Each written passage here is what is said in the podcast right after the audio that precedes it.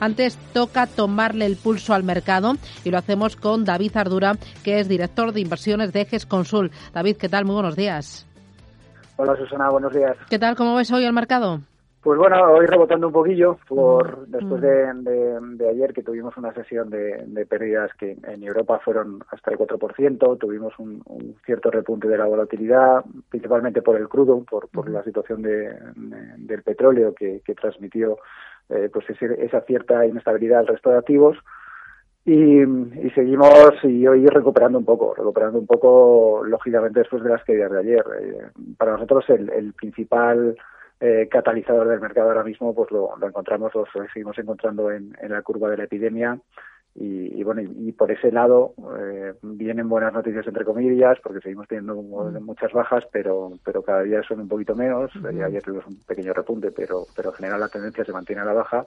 Y eso es quizás lo que ahora mismo deberíamos fijarnos más porque es lo que va a determinar cómo salimos de este confinamiento y es lo que nos va a determinar cuándo volvemos a poner la máquina de la economía en funcionamiento. Así que la curva de la epidemia pesa más en la influencia que tiene la bolsa que, por ejemplo, pues eh, ese nuevo plan de rescate aprobado por Estados Unidos o la evolución del precio del petróleo o los resultados empresariales. Lo importante es eh, cómo frenamos a este maldito virus.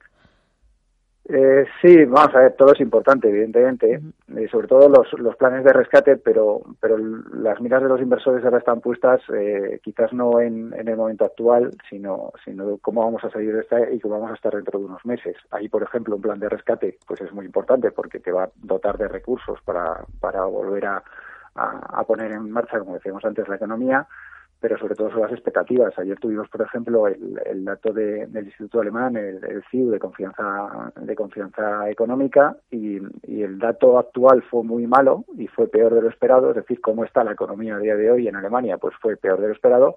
Pero sin embargo, el dato de expectativas fue muy bueno, eh, porque se pasó de negativo a positivo y fue la, la máxima lectura desde, desde julio de 2015, si no recuerdo mal.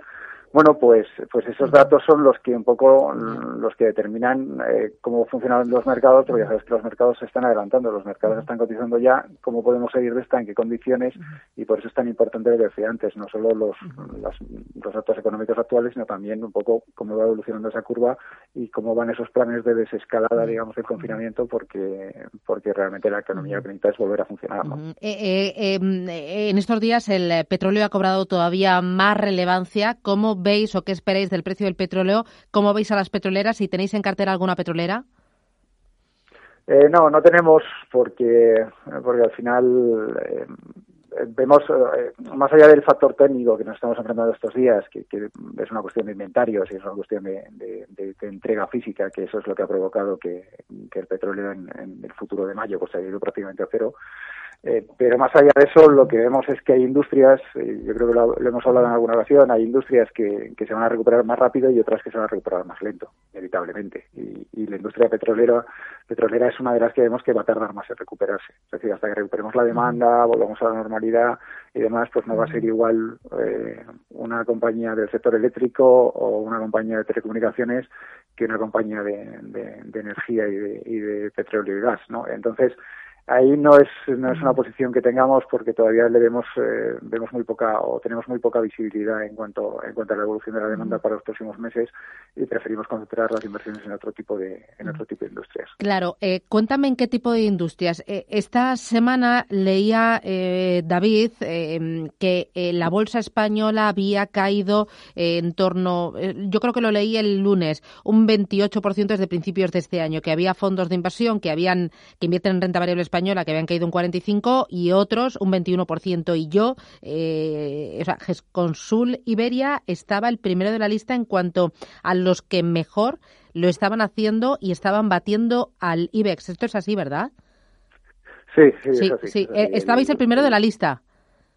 Sí, estamos el, estamos el primero de, de, 2020 y el y Consul Renta Variable está el primero también a tres años. Eh, bueno, nosotros lo que hemos hecho eh, ha sido intentar proteger el, capital del partícipe en la medida de lo posible. Eh, evidentemente, cuando el mercado te cae, como bien dices, un 28% y es un 28% que ha caído en, en apenas 30 sesiones, pues evidentemente no, no vas a no vas a subir porque tienes que tener unos porcentajes de inversión y porque absolutamente todo cae pero no todo cae igual. Y entonces nosotros lo que, lo que hicimos fue entrar muy defensivos en la caída porque tampoco veíamos que fueran unos niveles de inversión o de valoración que, que, te permitiera encontrar grandes oportunidades. Y entramos eh, pues con porcentajes eh, amplios de liquidez, eh, invertidos en sectores muy defensivos.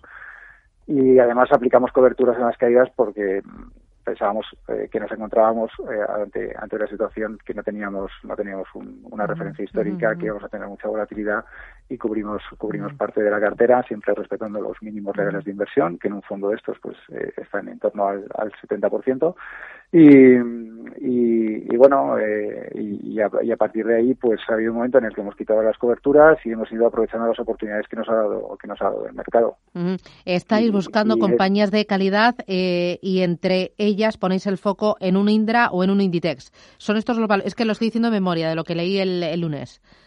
Sí, sí, sí, justo, justo, justo, justo, justo. Sí, porque, porque pensamos que, que la calidad al final eh, entendemos por valores de calidad aquellas compañías que son capaces de generar eh, valor al accionista a, largo plazo y durante un periodo prolongado de, tiempo. Entonces, cuando tú tienes eso, porque tengas unos meses malos en tu actividad, como van a tener absolutamente todas las compañías, eh, pues porque tú tengas unos meses malos, eso no te altera significativamente el valor de, de, la compañía a largo plazo y desde luego no te altera un 30%, que es lo que han podido caer en un momento determinado estas compañías y ahí es donde encontramos la oportunidad. Y, eso es lo que es lo que hemos ido incorporando a las carteras eh, pero siempre en ese tipo de valores de calidad eh, no haciendo no haciendo apuestas especulativas pues porque al final eh, primero porque no es lo que hacemos y, luego porque pensamos que el mercado ahora mismo está pues más para hacer unas inversiones a, largo plazo y, no tanto y no tanto a, ver qué va a rebotar el mes que viene porque sinceramente no lo sabe nadie ¿no?